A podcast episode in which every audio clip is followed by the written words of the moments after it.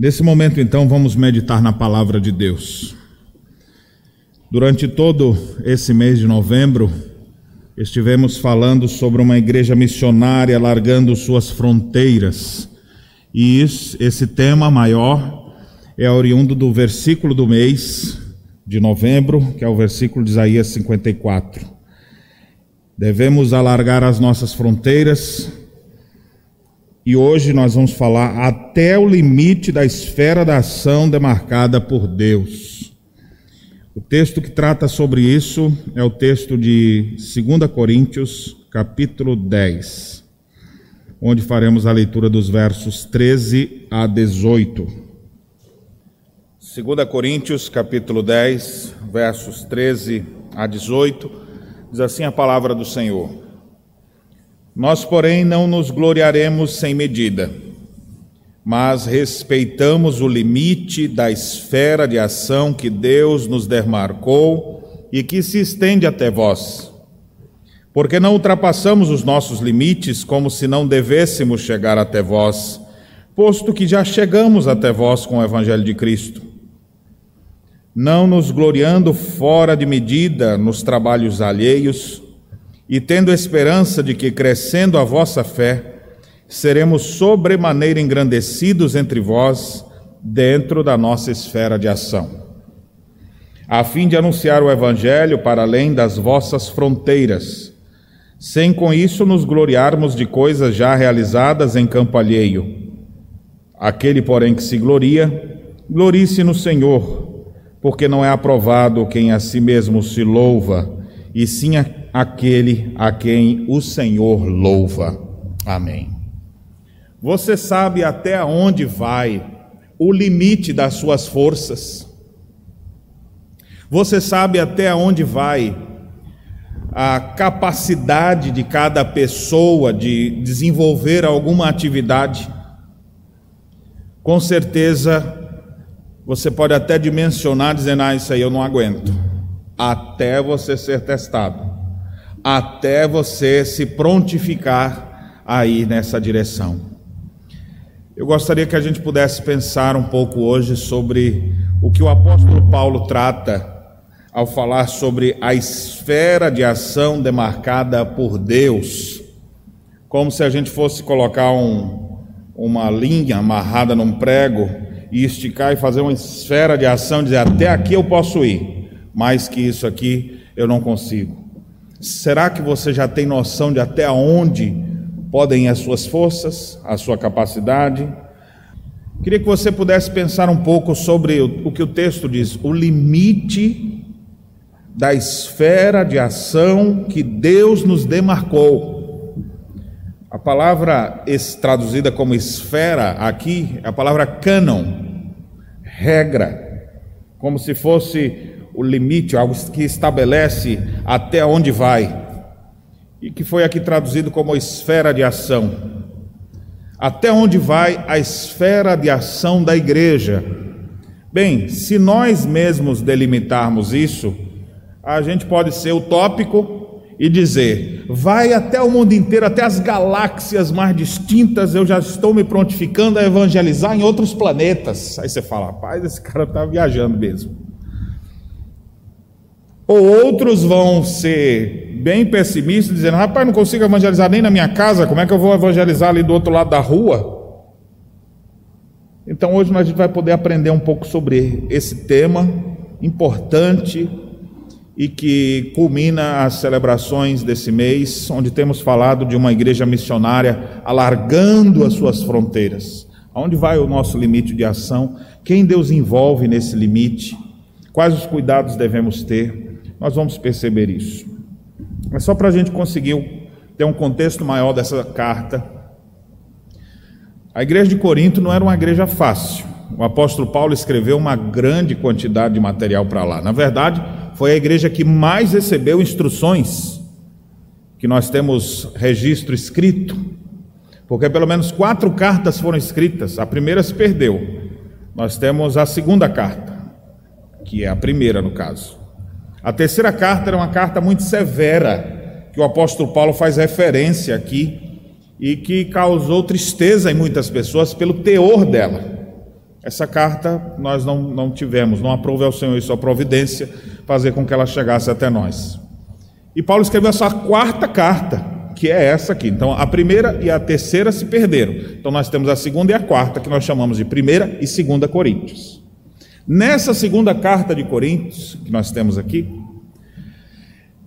o apóstolo Paulo defende a sua apostolicidade, porque havia muitos falsos mestres e falsos apóstolos que chegaram depois na igreja.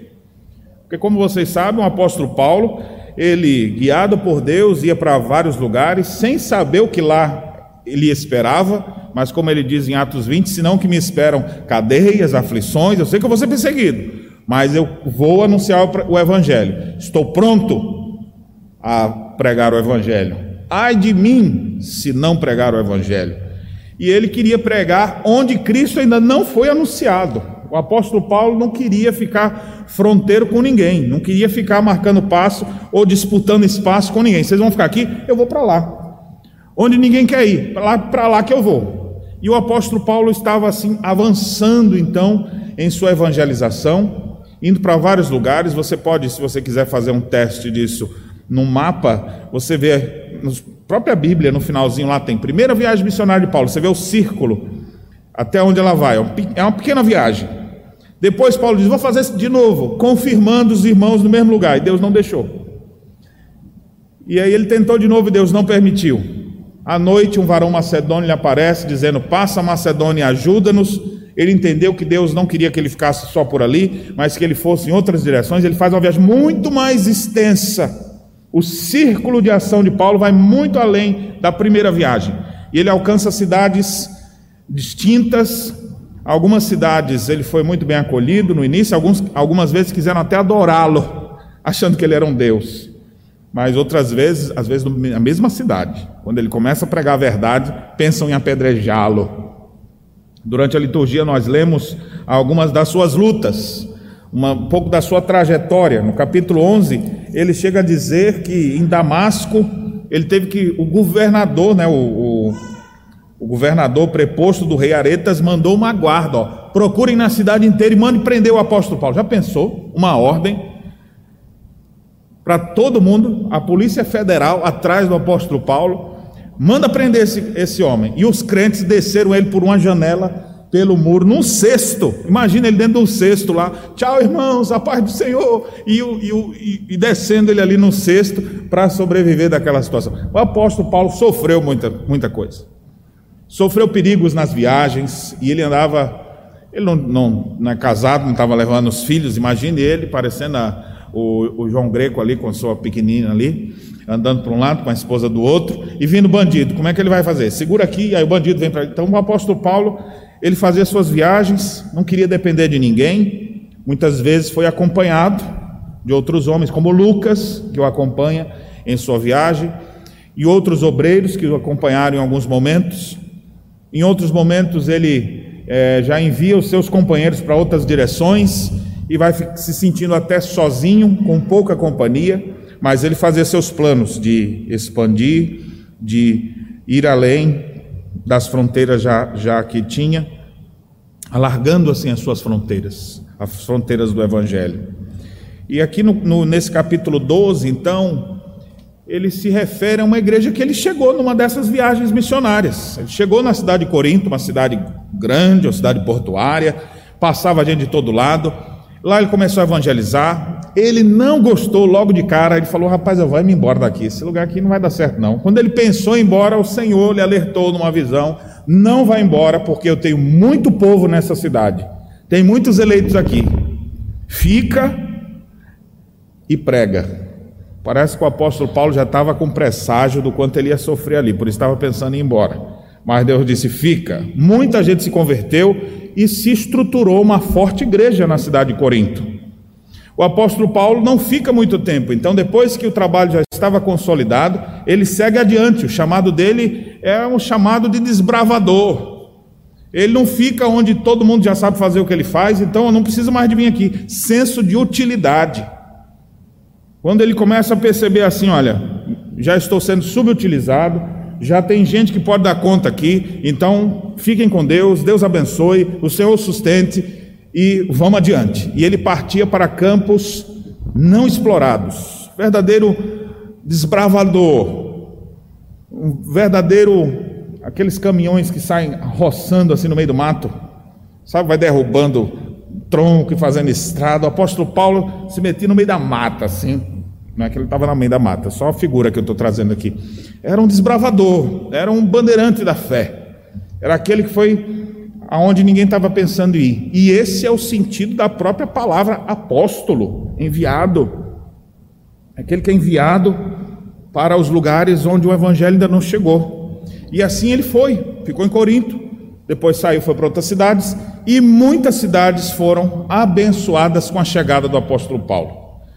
A chegada dele em cada lugar nunca se tornou infrutífera o apóstolo Paulo tinha ousada confiança em Deus para pregar o evangelho, não estava em busca de agradar homem algum, e onde ele chegava, ele estava disposto a oferecer o seu melhor. Ele fala isso, por exemplo, quando escreve aos Tessalonicenses no capítulo 2: A minha estada não se tornou infrutífera. E Deus usou esse homem para fazer um trabalho tão glorioso que quando você junta todos os outros apóstolos de um lado e ele do outro, você começa a ver que o apóstolo Paulo sozinho fez mais do que todos eles. Ele tinha consciência disso e por isso, quando escreve aos Coríntios, 1 Coríntios, capítulo 15, ele diz: Eu trabalhei mais do que todos eles. Aí vem a humildade dizendo: Quer dizer, não eu, mas a graça de Deus comigo. Mas fato é fato. Olha o trabalho que todos fizeram, é o trabalho que o apóstolo Paulo fez. Então, é como se a esfera de ação desses estivesse ali, vamos pensar assim, um raio de de 100 metros, de 100 quilômetros. O do apóstolo Paulo tinha 10 quilômetros de distância mais, assim, é, 10 vezes maior do que o deles. Conseguiu ir em lugares e, e plantar igrejas onde ninguém imaginava que isso seria capaz. Agora, o que estava acontecendo nesse momento que ele escreve essa segunda carta?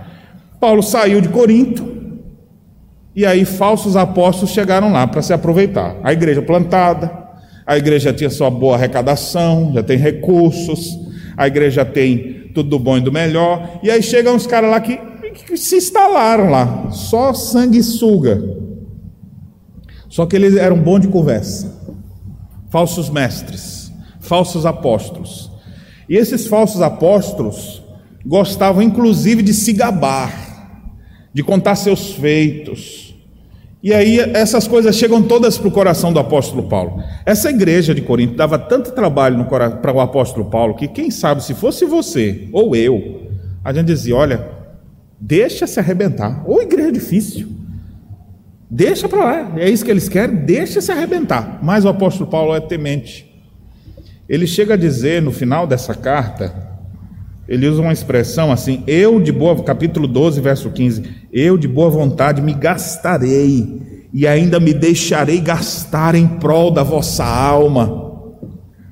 Se eu vos amo, serei menos amado. Eu vou continuar servindo vocês, eu vou continuar preocupado com a igreja. O coração do apóstolo Paulo é, é, é um exemplo para todos nós. Não é à toa que ele tinha moral para dizer: sejam meus imitadores como eu sou de Cristo. Mas estava cheio de falso mestre, falso apóstolo, que estava ali só mocegando. Já viu essa expressão? Morcego, que chega assim e fica só sugando, não faz nada. Tinha um monte de falso mestre lá só se aproveitando da situação. Não faz nada, mas contava. Não, está difícil, muito trabalho. Rapaz, temos trabalhado demais. É quando você vai ver o que foi. Rapaz, esses dias você não acredita. Essa semana toda. Gastei 15 minutos indo lá fazer uma visita no hospital. Fiquei impactado. Ele pega assim uma coisinha que faz e, faz, e fazer aquele alvoroço todo. O apóstolo Paulo ficava olhando assim. Isso aí que tu fez. Ah, olha a lista do apóstolo Paulo. Para combater essas coisas, o apóstolo Paulo, essa insensatez, desses falsos mestres que estavam, e o, e o, pior, o povo gostava. O apóstolo Paulo falou na verdade, e o, e o povo, já influenciado por causa desses falsos ensinos, em vez de, de abraçar aquilo que o apóstolo Paulo ensinou desde o início, estava indo na onda desses falsos mestres. e começavam a dizer: mesmo, é mesmo, concordo com você, concordando com os falsos mestres que lá estavam. Você lê a, a lista do capítulo 11, que nós lemos já durante o culto, aí você fala: Meu Deus do céu, olha o que esse homem passou. Pega todos os apóstolos e os falsos apóstolos, todo mundo, e bota de um lado assim, e compara com o ministério desse servo de Deus.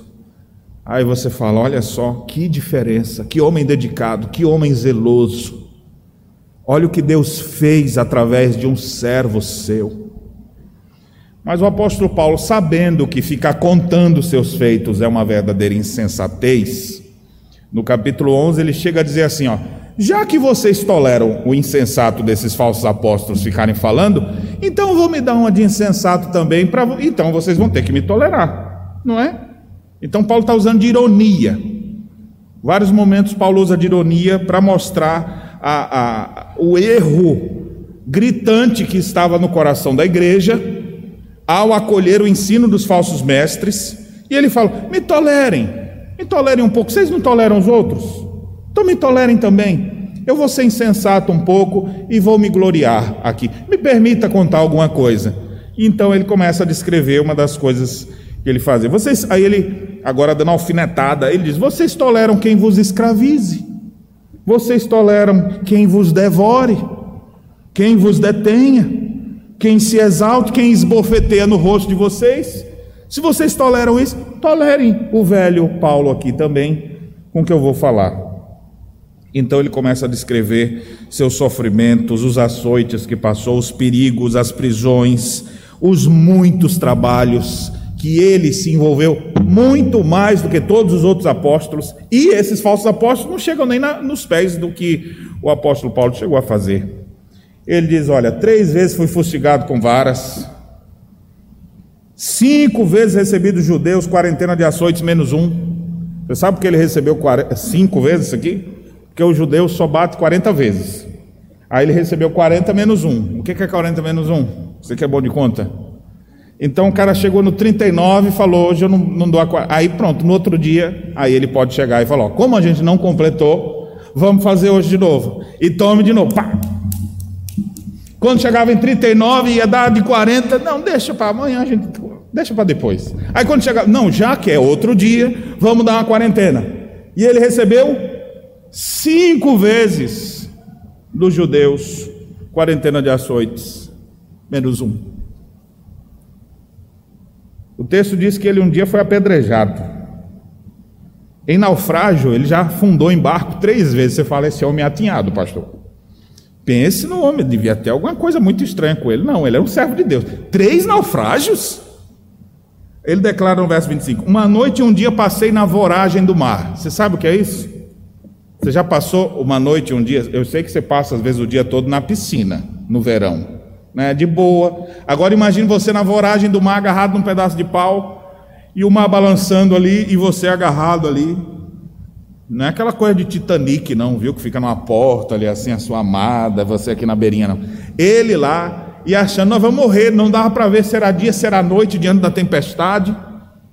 E de repente eles param numa, numa ilha, como foi o caso da ilha de Malta, está registrado em Atos 27.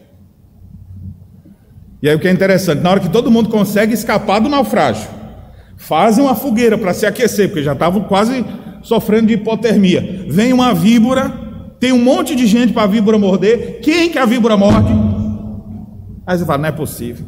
O povo olhou assim, rapaz, esse homem, esse homem é do mal.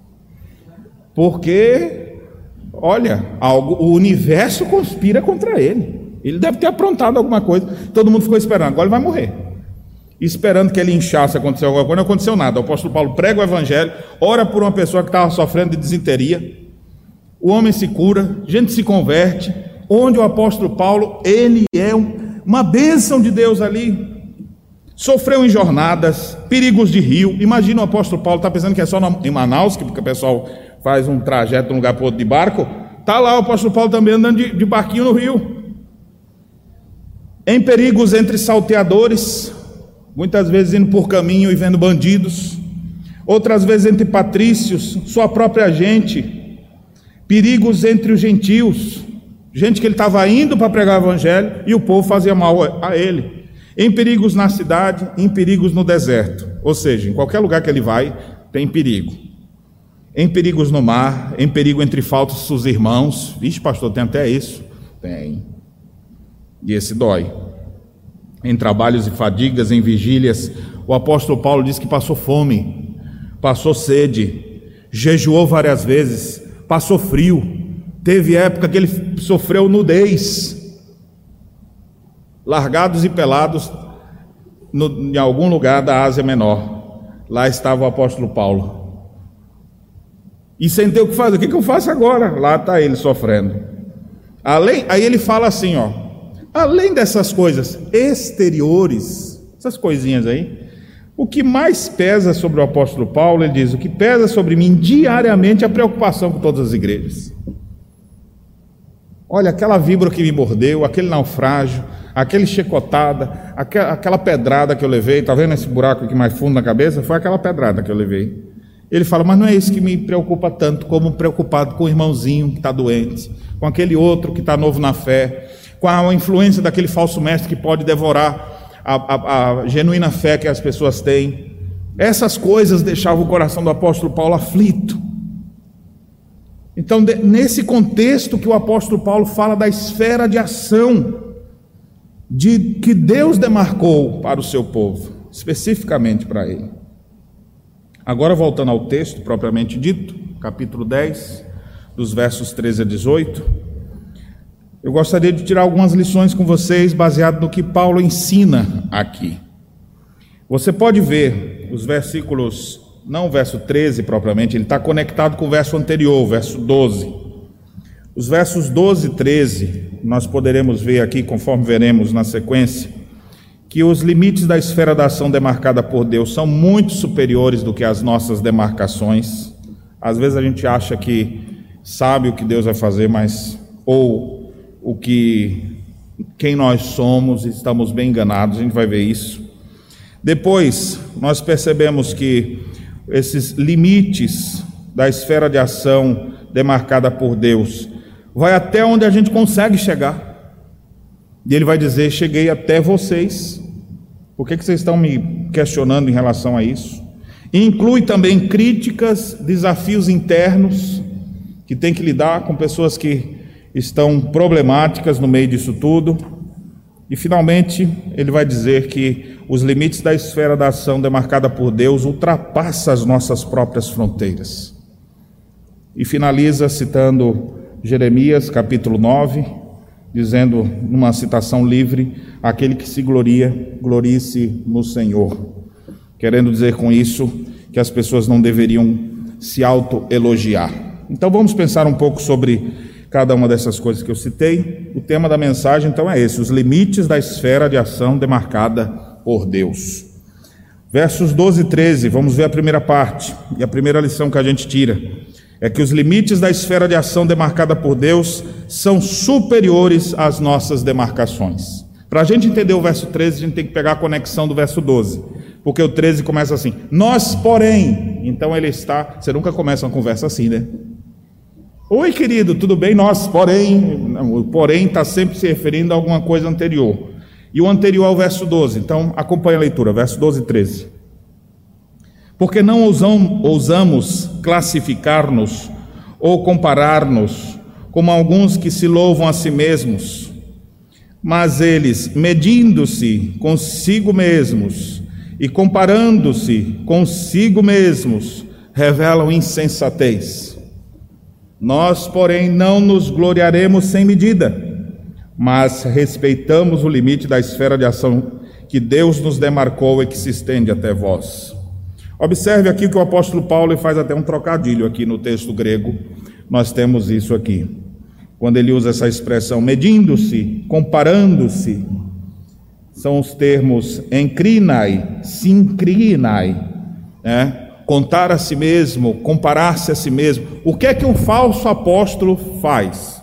Então a fala de Paulo aqui é sempre em contraste. O contexto é esse: ele defendendo sua apostolicidade diante de falsos mestres, e aí ele traz um ensino, e é esse princípio que nós vamos tirar, mas a gente tem que entender sempre esse contexto. Então, O que, que ele está dizendo aqui? Esses falsos apóstolos, eles se medem por eles mesmos. Eles são tão santos quanto eles mesmos. Eles são tão eruditos quanto eles mesmos. Eles são tão sábios quanto eles mesmos. E Pai fala, e o apóstolo Paulo então fala, eles se medem, se medem a si mesmos. Eles dizem o tamanho dele, a grandeza deles. Eles conseguem é, comparar-se. E quando eles comparam, porque comparação é uma coisa com outra, né? Eles se comparam com eles mesmos.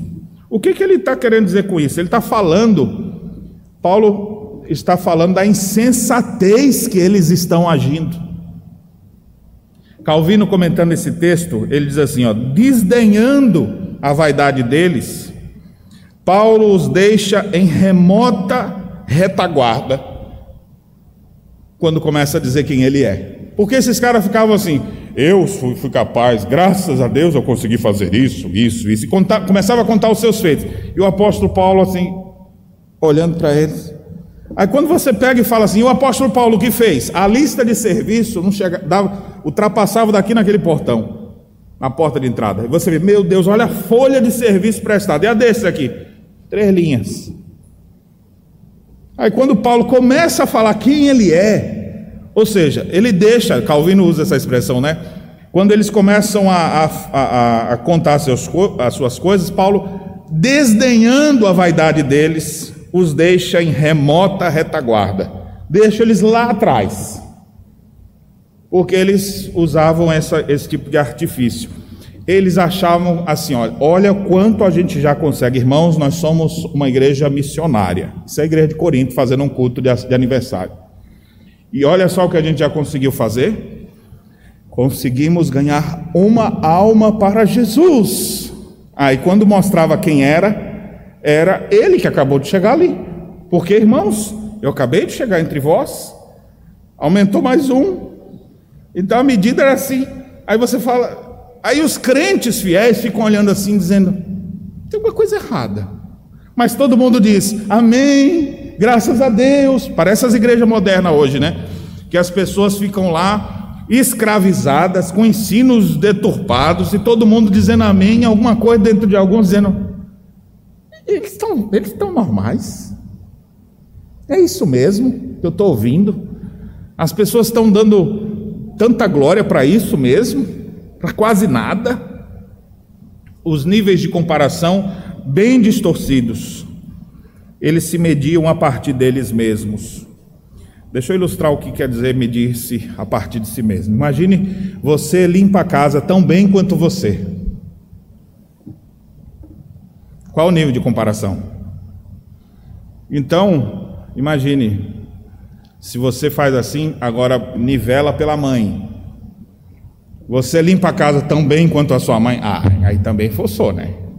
Aí você já botou um, um, já que é comparação, é comparação, comparando com algo, não com você mesmo, porque isso é insensatez. Compara com alguém que já faz. A Bíblia diz assim: eu sou, seja santo. No, aí a pessoa diz: eu sou santo do tanto que eu sou santo. Ele se compara com ele mesmo. Não, eu, eu sou uma pessoa santa. Eu procuro fazer isso. Eu acho um absurdo quem faz assim. Eu, pelo menos, faço assim. E ele compara tudo com ele mesmo. Aí você pega e separa um pouquinho e compara com uma pessoa um pouco mais crente. Aí você vê que você já ficou para trás. Aí o nível da palavra de Deus é assim, ó: sede santos como eu sou santo. Olha o nível de comparação. Como é que a gente se sente nessa hora? Rapaz, está longe então, viu? Agora, se tiver muita arrogância, diz: estou quase lá. Nós estamos quase, estou quase igual Jesus. Agora a humildade vai nos. E a humildade e um retrato realista vai nos fazer dizer assim: estou muito longe. É por isso que o homem se desespera diante do Deus Santo. Quanto mais sabe que Deus é santo, mais eu percebo que eu sou sujo, que eu sou imundo, estou distante daquilo que eu deveria ser. O apóstolo Paulo tem essa compreensão, mas aqueles falsos profetas se achavam à medida de todas as coisas. Tem muita gente hoje assim que se acha a medida de todas as coisas.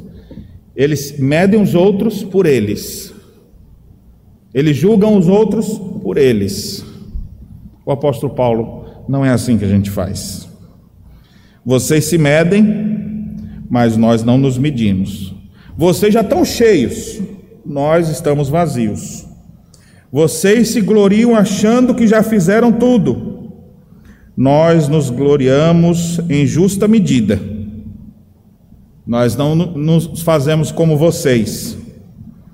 Então, meus irmãos, aqui nós percebemos que quando Paulo trata da esfera de ação demarcada por Deus, a gente consegue perceber que essa esfera demarcada é muito superior àquilo que a gente puder imaginar. Uma vez eu fiz uma conta sobre Canoas, que tem em torno de 350 mil habitantes, na época era 325, se eu não me engano, eu falei, eu espero que a gente consiga chegar a ser um dia 0,025% da população. Eu não sei se a conta está certa, mas é mais ou menos isso. Dava mil pessoas. Isso aqui é uma medida. Aí, se eu achar essa medida, eu falo, pastor, mas está longe. Esse negócio está Está longe. Imagine você não querer ser nem 1% da população, quer ser 0,25%, algo mais tangível. Ao mesmo tempo que parece que está longe, eu sei pela palavra de Deus que Deus é poderoso para fazer infinitamente mais do que tudo quanto pedimos ou pensamos. Ou seja, se a gente medir que a nossa esfera de ação em canoas nos próximos 20 anos vai ser se tornar uma igreja com uma membresia de até 0,20, 0,25% da população, aí a gente fala assim: olha, tá longe, viu, pastor? Acho que devia ser mais realista, botar 0,00003 para ver se a gente alcançava até o final do ano. Ou os utópicos diziam, pastor, acho que a gente tem que fazer igual o dízimo, tem que ser 10%. E daqui para o ano que vem, a grande questão, meus irmãos, é que os índices, eles variam, mas os limites da esfera da ação de Deus são superiores a qualquer demarcação nossa. O apóstolo Paulo testemunha isso para aqueles irmãos, dizendo que ele está respeitando os limites dessa esfera de ação que Deus demarcou e que se estendeu até eles. E aqui vai vir uma segunda lição, então, dos versos finalzinho do 13 e o verso 14. Quando ele diz assim: Se estende até vós, porque não ultrapassamos os nossos limites, como se não devêssemos chegar até vós, posto que já chegamos até vós com o evangelho de Cristo. Os limites da esfera de ação demarcada por Deus vão até onde a gente conseguir chegar. A gente não pode dizer só vai até aqui. A gente não sabe. Deus é que está com esse prumo, fazendo esse risco, dizendo você vai até aqui. Mas nós não temos essa, esse prumo na mão, nós não temos essa informação na mão. Mas até onde você conseguir chegar, pode ter certeza que Deus demarcou para ir até ali. E é por isso que o apóstolo Paulo, já que ele não sabe o tamanho desse prumo, ele agia com ousadia e pregava o evangelho além dos mares conhecidos. Mas olha só como aqueles crentes corintos de Corinto eram miseráveis. Alguns estavam dizendo assim: esse apóstolo Paulo eu acho que é muito metido. Ele não devia ter vindo aqui para Corinto, não. Eu acho que ele não, ele foi muito longe, saiu lá de Jerusalém, vim para cá. É muito chão, ele devia ter evangelho. Mas olha quem está falando: o filho na fé dele. O cara só está falando isso na igreja porque se converteu como fruto do apóstolo Paulo. Em vez de ser agradecido por Paulo ter saído lá de Jerusalém e ido até Corinto, pregado o evangelho, e ele ter se convertido, o miserável, por influência de falsos mestres, agora está dizendo: Eu acho que ele não devia ter vindo para cá, não. Para que isso? Será que você consegue perceber a, a insensatez que os coríntios estavam sofrendo por causa da influência dos falsos mestres? Que ali estavam. Paulo diz: ó, nós não ultrapassamos, como se a gente não devesse chegar até vocês, posto que nós já chegamos. Se a gente não tivesse chegado, é porque não era para ir mesmo, mas se chegamos até até onde a gente se estendeu para ir, nós chegamos. E isso fazia com que o apóstolo Paulo, nós vamos ver mais para frente, dizer daqui a pouco nós queremos ir mais longe ainda. Então, meus irmãos, você não pode limitar a ação de Deus e achar olha, não vamos ficar só por aqui, aplicando isso aqui para nós, vamos ficar aqui só em canoas mesmo, no máximo aqui só no bairro Nossa Senhora das Graças, que é o entorno da igreja, e olha, quem quiser vir de longe que vem, mas nós não vamos atrás de mais ninguém. Até onde a gente conseguir chegar, é aonde Deus quer que a gente vá.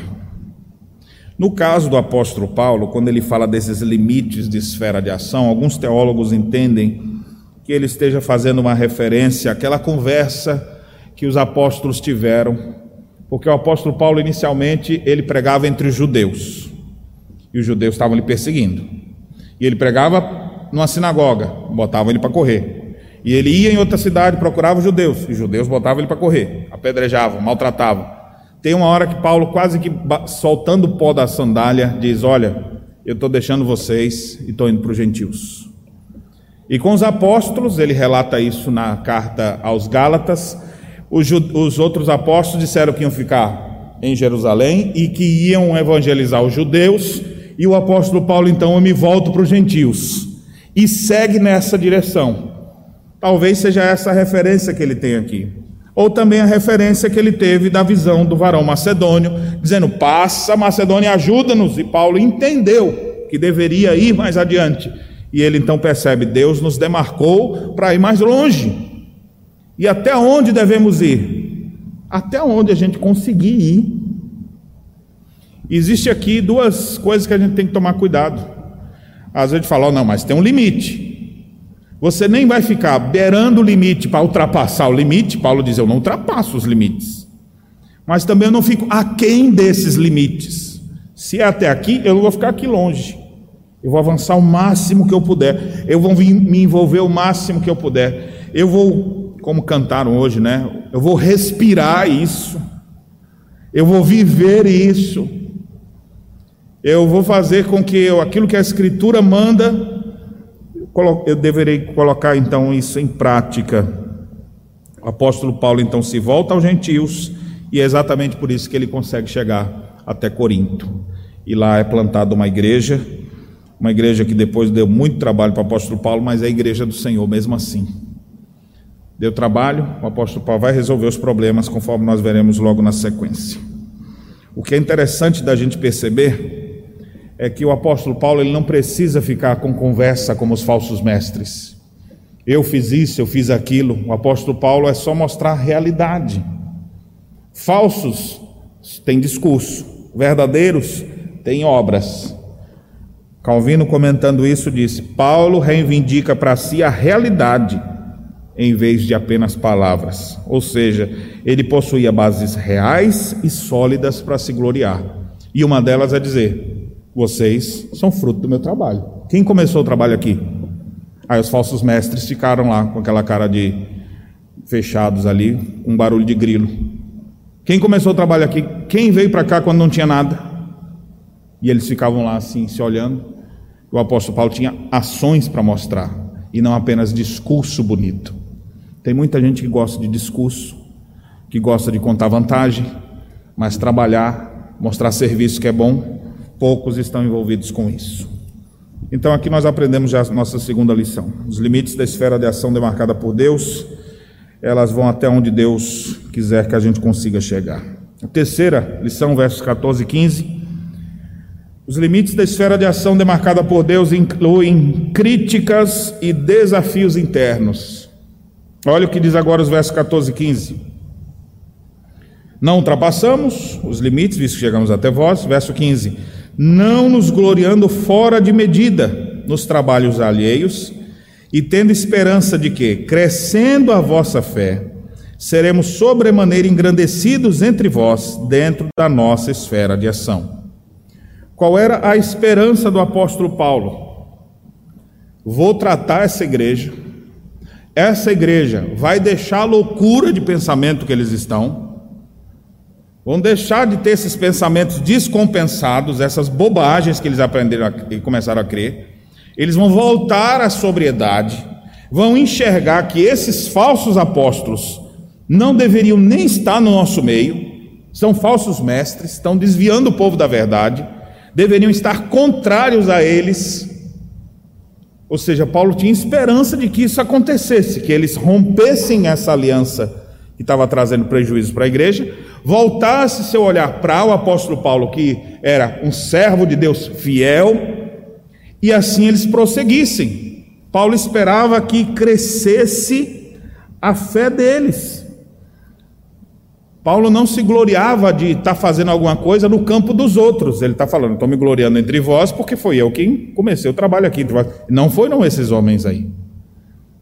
Eu estou contando essas coisas, mas na esperança de que em breve vocês vão crescer e eu serei então sobremaneira engrandecido entre vós. Há duas palavras gregas aqui que dão a ideia de algo é, que é ampliar largamente ou seja, não apenas a evangelização em outros lugares, mas ia se ampliar a percepção dos próprios crentes dos equívocos que eles estavam, para que eles pudessem então crescer na fé, se tornarem maduros e deixar essas bobagens que eles estavam dando dando guarida em seus corações.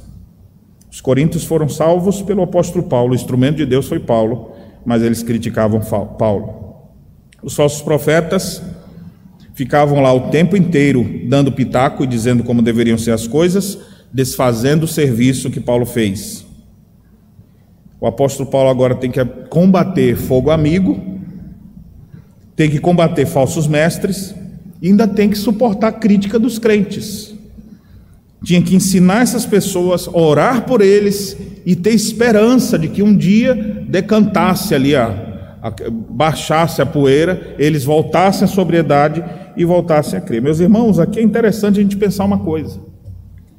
Às vezes, presta atenção nisso aqui, isso aqui é muito sério, talvez seja um ponto aqui é, que os crentes de Corinto precisavam se alertar e que nós também precisamos nos alertar. A igreja tem uma natureza missionária, a igreja do Senhor Jesus. Nenhuma igreja pode dizer nós vamos ser missionários ou nós não vamos ser missionários. A igreja tem uma natureza missionária, a igreja de Cristo. Porque o mestre da igreja, Cristo, mandou que fôssemos pelo mundo inteiro e fizéssemos discípulos de todas as nações. E toda vez que chegam pessoas novas, que se convertem, como hoje nós tivemos o batismo de algumas pessoas, isso deve alegrar o nosso coração, e isso impulsiona a igreja a querer continuar evangelizando outras e outras pessoas. Nós nunca devemos chegar a um limite dizendo, irmão, já está bom, já chegamos numa boa quantidade de membros, Vamos continuar agora só com o que tem. Quem quiser vir, ó, tem outras igrejas por aí, nós estamos bem aqui, fazer amizades entre nós e deu. Não. Quando a igreja perde a sua visão missionária e para de olhar para fora e fica só olhando para dentro, ela começa já a sua derrocada. Ela já começa a entrar num processo de estagnação espiritual. Pode até estar tá trazendo gente, mas começa a estagnar. Ela pode até se sentir bem, mas ela vai esfriando a sua fé. E nós precisamos estar alertas em relação a isso. E quando ela perde a sua visão missionária, ela começa a ficar só vendo problema e dando problema e dando trabalho. E em vez de se envolver no trabalho de evangelização, os líderes da igreja, preocupados com a expansão do reino, peraí, mas tem que resolver esse negócio aqui. Porque não pode deixar de resolver os problemas internos da igreja. E aqui a gente tira uma lição para nós, irmãos. Não seja uma pedra de tropeço no meio da igreja. A igreja precisa avançar, a igreja precisa proclamar o Evangelho. O Evangelho deve alcançar corações de pessoas que estão hoje perdidas, de pessoas que estão hoje desanimadas, desconsoladas. Pessoas que, quem sabe, como você, um dia chegou aqui, aflito, chorando, e aí você ouviu uma palavra, deu norte para a sua vida, e agora você está se sentindo em paz, está sendo acolhido, está fazendo parte da família de Deus. Graças a Deus por isso. Não esqueça de onde você veio. Não esqueça que um dia você estava apodrecendo nas trevas. Não esqueça que um dia você estava escravizado a sistemas religiosos que roubavam a sua esperança. Não esqueça de onde você estava e que, de onde para onde Cristo lhe trouxe. É por isso que Pedro ele, ele dizendo da nossa nova natureza, ele diz: Vós sois raça eleita, sacerdócio real, nação santa, povo de propriedade exclusiva de Deus. Aí, quando ele fala tudo que nós somos, ele fala: a fim de proclamarmos as virtudes daquele que nos chamou das trevas para a luz. Para a gente nunca esquecer que se nós somos alguma coisa que presta hoje, Nós somos pela graça de Deus, mas um dia a gente estava nas trevas. Um dia a gente estava lá na, na, na lama e o Senhor nos tirou de lá e nos botou aqui. Então, essa natureza nossa de querer evangelizar, de trazer pessoas para o, o aprisco do Senhor, deve sempre encher os nossos corações. E às vezes a igreja não consegue avançar mais porque ela precisa ficar resolvendo o problema do irmão que está sem falar com o outro. Porque passou na rua e não se cumprimentaram. Porque esqueceram de mencionar o nome dele no dia lá no boletim. Porque esqueceram de falar que eu dei aquela doação tal dia. E a pessoa começa ali a ficar com essas coisas. Aí vem todo mundo pensando na expansão do reino, aí tem que se voltar para resolver essas coisas. E quanto mais os problemas surgem na igreja, a igreja vai adoecendo. E quanto mais doente, menos força ela tem para evangelizar. Dificilmente uma igreja doente planta outra igreja. Dificilmente. Porque ela não tem força para isso. Ela está mal, ela está emburrada, ela está com raiva, ela está com ódio no coração de fulano que fez isso comigo. Ela está triste por causa de algum problema interno que está acontecendo e alguém fala, vamos no evangelho. Ah, não tenho cabeça para isso. Não estão preocupados com isso. Porque estão envoltos em seus próprios problemas, em suas próprias vidas medíocres. Meus irmãos, nós somos alertados pelo apóstolo Paulo. Paulo tinha esperança na igreja de Corinto. Ele tinha esperança que aqueles irmãos crescessem. Então nós devemos ter esperança também. Ensinar se precisa escrever uma carta, vamos escrever duas, três, quatro, como o apóstolo Paulo, pelo menos quatro cartas escreveu para essa igreja, e cada carta cumprida, né? 16 capítulos, 13 capítulos. Material enorme foi escrito para esses irmãos, para que eles pudessem se alertar e crescer. Nós precisamos, irmãos, nos envolver para que a igreja possa avançar. Ao mesmo tempo, olha que coisa interessante e protetiva Deus nos dá. Uma bênção que nós temos aqui, em meio aos problemas. O apóstolo Paulo não vai sozinho para a obra missionária. Quando ele vai, ele quer levar a igreja. Ainda que ele seja o desbravador que vai na frente, mas ele quer que a igreja o acompanhe, enviando, sustentando, orando por ele. Ele sabe da necessidade disso.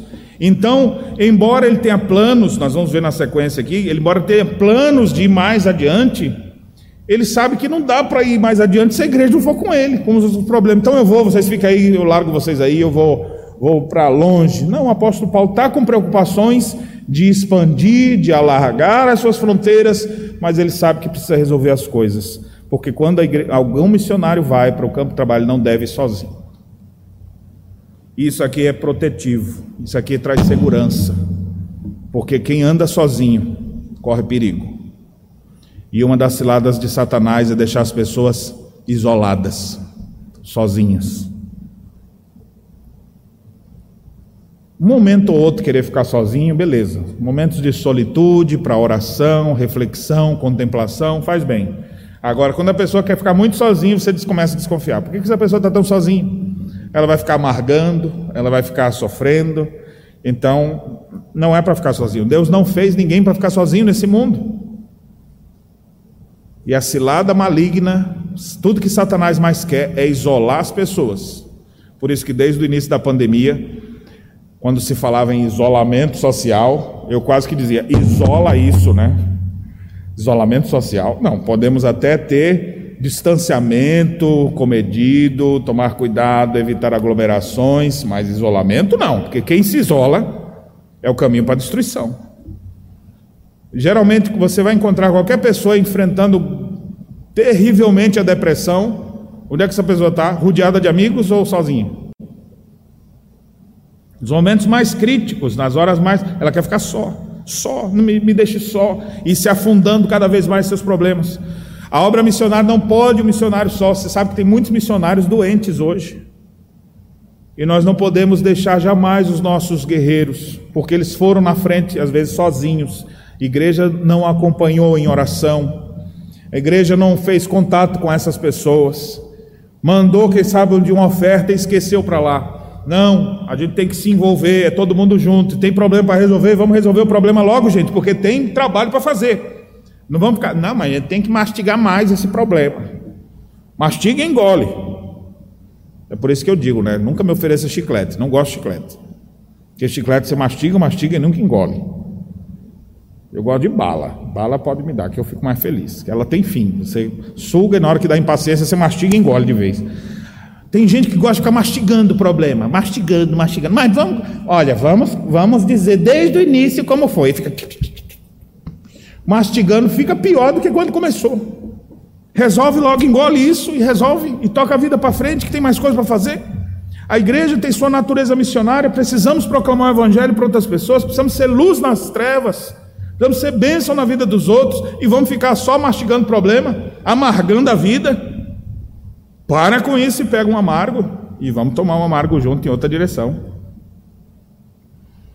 Vamos pegar a estrada, vamos visitar nossos missionários. Isso não precisa ser uma iniciativa do presbítero da igreja ou do pastor da igreja, isso pode ser uma iniciativa da sociedade interna. A OMP dizer: vamos lá visitar o nosso missionário que está lá na cidade tal. Isso pode ser sua iniciativa. Compartilha isso com a liderança da igreja e vai, quem sabe você motiva até os próprios líderes a fazer isso também. Nós precisamos nos envolver mais.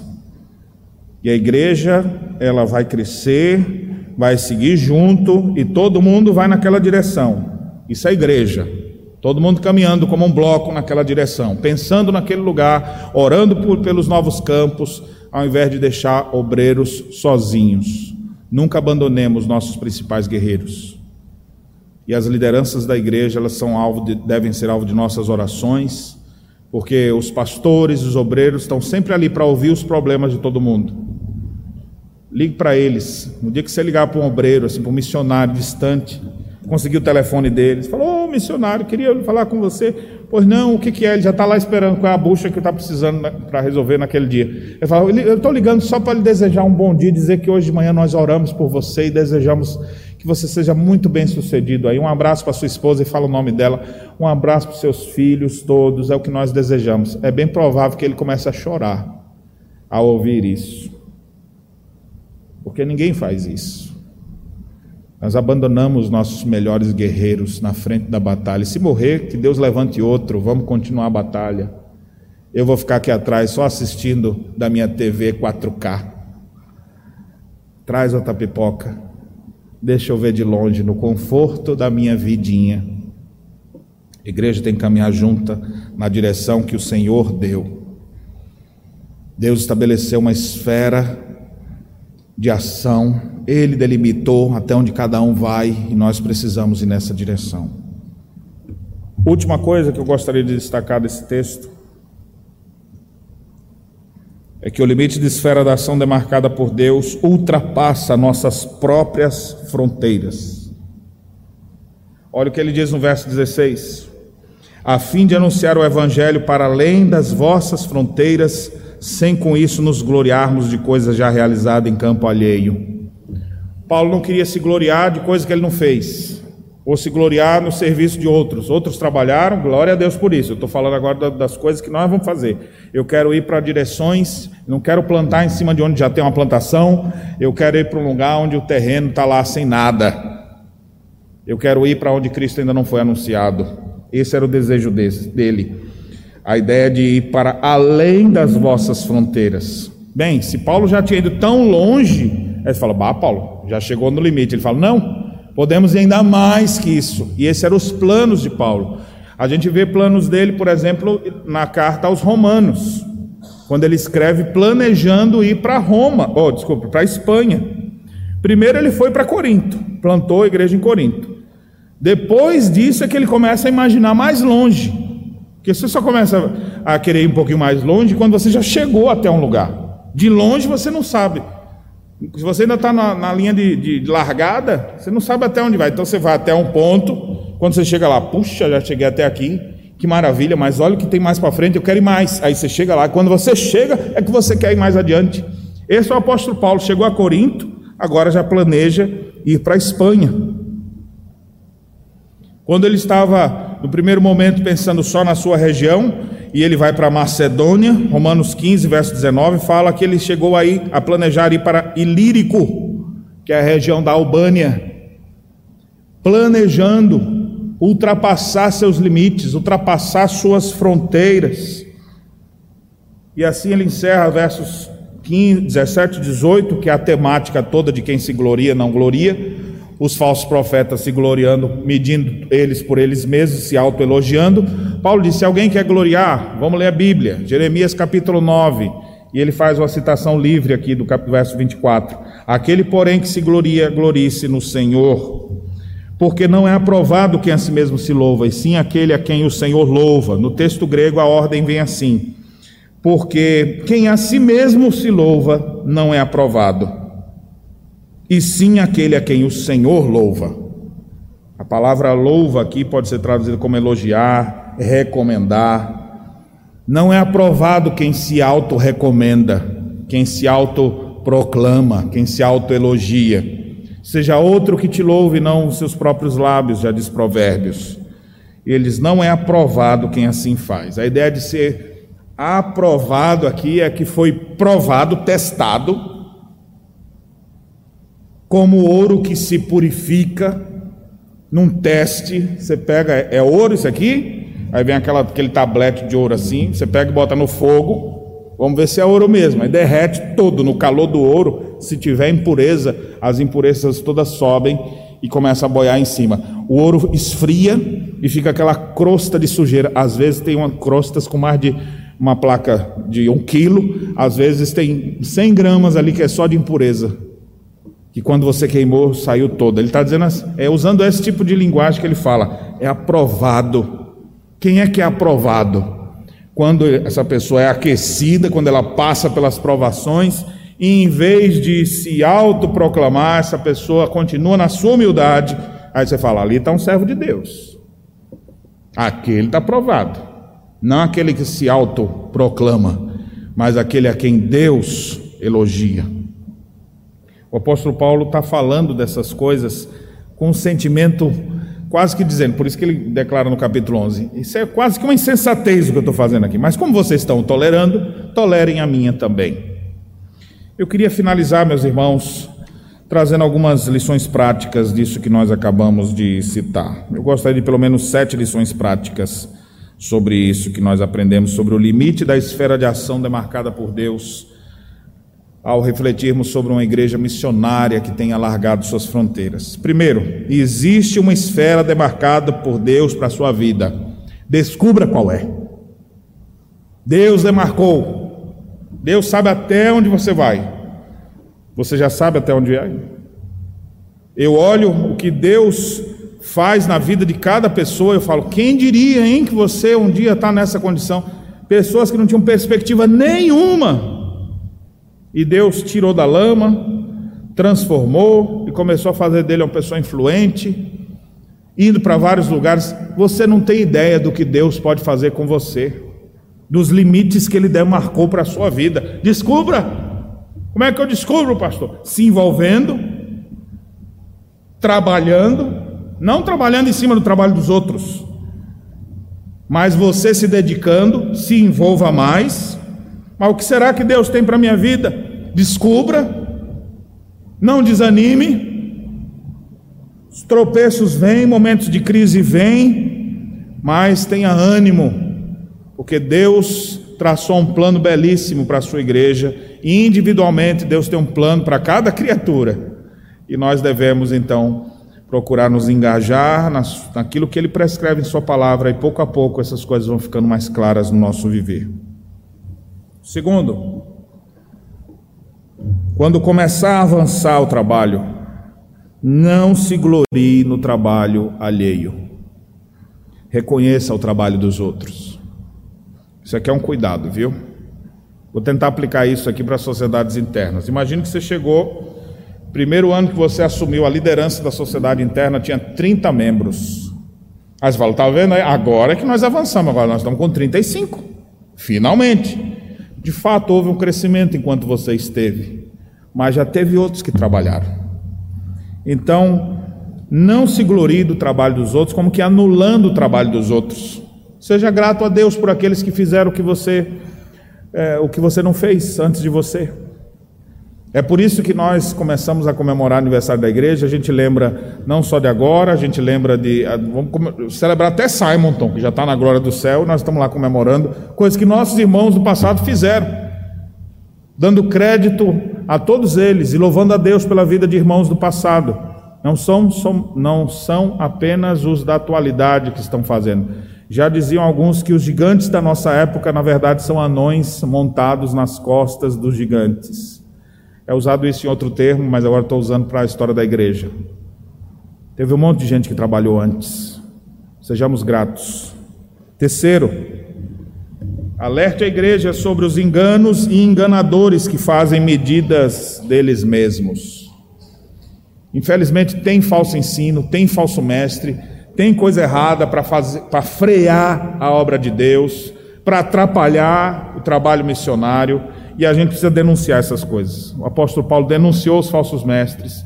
Nós precisamos ter como igreja uma veia apologética também para defender nossos valores, nossos princípios e combater o erro que existe por aí. Eu sei que isso é politicamente nos nossos dias, com os termos dos nossos dias, é errado, né? Você não pode falar dos outros, mas à luz da palavra de Deus a gente tem que combater o erro. E a principal maneira de combater o erro não é ficar falando só do mal dos outros maneira certa, ensina o certo, que o erro se denuncia. Quarto, pare de dar trabalho e não atrase a obra de evangelização. A obra de Deus não pode parar. E às vezes estanca, por quê? Por problemas internos. Não seja você o causador disso. Irmão, irmão, em nome de Jesus, comece a olhar para a sua vida e veja se você não está travando as coisas se você não está sendo uma pedra de tropeço na vida da igreja. E se estiver sendo, se converta e mude, não é para sair da igreja, não. Porque tem, sai da igreja, vai com Deus. Tomara que vá-se embora. A igreja é, é, cheia de gente problemática mesmo. Olha aqui para a igreja de Corinto. Tem hora que você dá vontade de dizer: esse povo não era crente, não. Mas era. Paulo gastou tempo lá. Mas aqui fica o alerta. Aqui é o alerta do pastor também para a igreja. Não seja impedimento para a obra de Deus. Muita ajuda quem não atrapalha. Estenda suas mãos, se envolva. Quinto, resolver problemas faz parte da nossa luta aqui na terra. Nunca vamos ter coisas perfeitas aqui. Desde o pecado, o Senhor disse que vai nascer cardos e abrolhos. Vamos plantar coisa boa e vai nascer coisa ruim no meio. Essa é a herança do pecado nesse mundo. Então, resolver problemas, lidar com crises, essas coisas a gente vai ter sempre que gastar tempo com isso. Uma vez alguém me perguntou algo que eu acho que é norteador para esse ponto aqui. Falou, um pastor uma vez me perguntou, pastor, olha, às vezes casos de disciplina na igreja me deixam tão mal, suga nossas energias. Esse dia nós tivemos três casos. Aí fizemos uma reunião, olha, os últimos dias está sendo tão difícil, isso suga nossas forças. Eu falei, tem que tratar. Trate. Agora, trate logo. Não fique. É, é, junte essas coisas todas, trate todas logo de uma vez e resolva logo isso para a sua energia não ficar só nisso, porque isso vai te, vai te tirar umas noites de sono. E se você ficar só amargando sua vida com problemas, você vai desistir da caminhada. Precisa compensar momentos de batalha, de tristeza, de confronto com também momentos de alegria, de recomeços, de histórias de perdão, de conversão. Uma coisa alavancadora na vida da igreja é ver gente nova chegando, é ver gente perdida sendo salva. A festa no céu por isso, irmão. Se no céu festeja, aqui na terra a gente tem que fazer festa também. Temos que se alegrar com isso. E isso é um grande encorajamento. Eu digo para vocês, especialmente agora para aqueles que estão chegando, novos membros na igreja. Às vezes a gente tem mais paciência com quem está chegando do que com aqueles que estão há mais tempo. Porque os que estão há mais tempo já sabem tanto e continuam, às vezes, no mesmo erro. Vamos juntos nos envolver na obra e vamos deixar de desperdiçar o nosso tempo apenas com batalhas que parecem que são sem fim. E vamos canalizar nossa energia para a obra de Deus. Isso é importante. Vamos resolver o que tem para resolver e seguir adiante, que tem muita coisa pela frente. Últimas Duas lições. Planeje ultrapassar os seus próprios limites. Nunca se conforme com o status quo que você possui. O apóstolo Paulo estava no plano dele lá. Queremos ir além das vossas fronteiras, queremos ir mais longe. Planeje ultrapassar seus limites, planeje mais longe. Ao PH, planeje em ter mais sócios. A SAF, planeje em criar dois departamentos, três, quatro. A igreja, planeje em plantar novas igrejas. Já plantou esse, uma, planta duas. Plantou duas, plante três. Tem problema resolver? Resolva os problemas para plantar a quarta. E vá seguindo, plantando igrejas. Tem trabalho de revitalização? Dá mais trabalho. Vamos enfrentar. Ultrapasse seus limites. Se torne mais especialista nas coisas que podem ser resolvidas. E aqui um detalhe: presta atenção aqui quem está sofrendo agora por alguma coisa. Eu não sei o que, que hoje causa sofrimento na sua vida. Às vezes, um marido, às vezes, uma esposa causa sofrimento na sua vida, às vezes, a ausência de um ente querido, às vezes, a falta de recursos, às vezes, a doença faz. Eu não sei o que, que causa tristeza e dor em você, mas deixa eu te dizer uma coisa.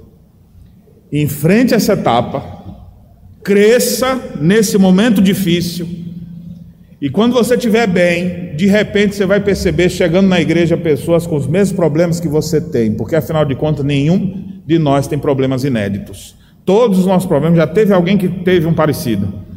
E você vai ser um instrumento de Deus para falar com a autoridade de quem já passou e dizer: meu irmão, passei por situação difícil como essa sua, ou às vezes até mais pesada do que essa sua, e eu consegui enfrentar isso, Deus me deu graça, e você vai poder ser um instrumento, ter o testemunho de, de, de, de vitória sobre aquela adversidade, vai ajudar outras pessoas agora também.